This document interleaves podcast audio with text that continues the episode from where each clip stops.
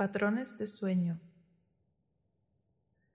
Vas a observar durante todo este mes cómo te relacionas con tu sueño, qué momentos del día son aquellos en los que estás más despejada y qué momentos del día te sientes un poquito cansada o te da somnolencia, a qué hora te despiertas cada día, a qué hora te vas a la cama.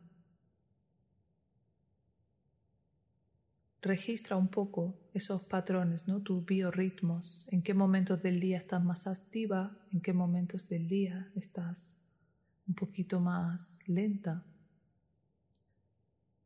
en qué horas del día es cuando más te apetece las actividades y qué horas del día no estás para nadie. Observa un poco. Si más o menos en el día a día te sientes con energía y a la noche duermes bien, no hay nada que cambiar.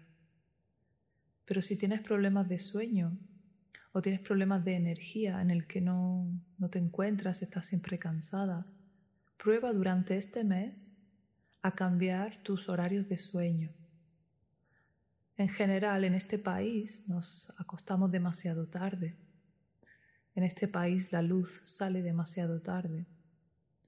Así que podría ser una prueba, salvo que esta sea tu costumbre, el acostarte un par de horas antes y levantarte un par de horas antes y ver qué efecto tiene eso en tu cuerpo.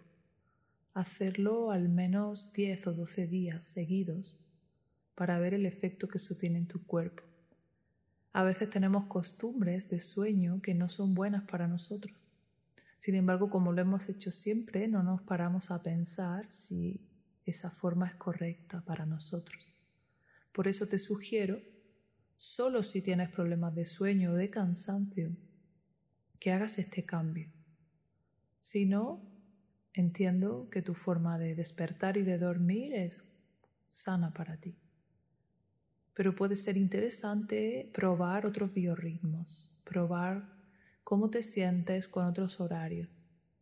Prueba levantarte muy temprano acostarte muy temprano o al revés si eso es lo que haces siempre. Chequea, cambia, cambia un poco. Lo ideal para el organismo es despertarse con la luz y acostarse al anochecer. Pero prueba un poco en tu caso cómo funcionaría. Y observa si hay algo que puedas cambiar.